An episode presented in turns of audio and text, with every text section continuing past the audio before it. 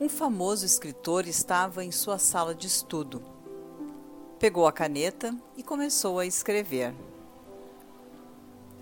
No ano passado, precisei fazer uma cirurgia para a retirada da vesícula biliar. Tive que ficar de cama por um bom tempo.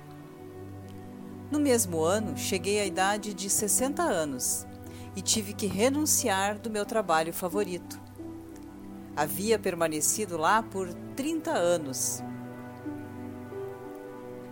No mesmo ano, experimentei a dor pela morte do meu pai e meu filho fracassou no seu exame médico porque teve um acidente de automóvel e ficou hospitalizado por vários dias. A destruição do carro foi outra perda. Ao final, escreveu: Foi um ano muito ruim. Quando a esposa do escritor entrou na sala, o encontrou triste em meio aos seus pensamentos. Por trás dele, leu o que estava escrito no papel. Saiu da sala em silêncio e voltou com outro papel que colocou ao lado do papel de seu marido. Quando o escritor viu o papel, encontrou escrito o seguinte: No ano passado, finalmente me desfiz da minha vesícula biliar depois de passar anos com dor. Completei 60 anos com boa saúde e me retirei do meu trabalho.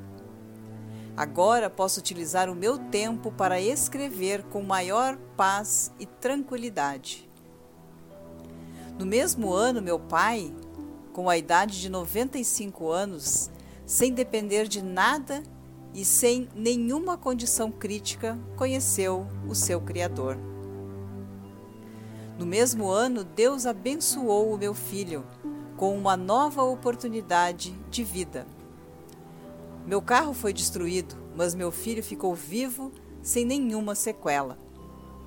E ao final, ela escreveu: Esse ano foi uma grande bênção. Eram, na verdade, os mesmos acontecimentos, mas com pontos de vista diferentes. Se refletirmos bem, temos inúmeras razões para ser gratos a Deus.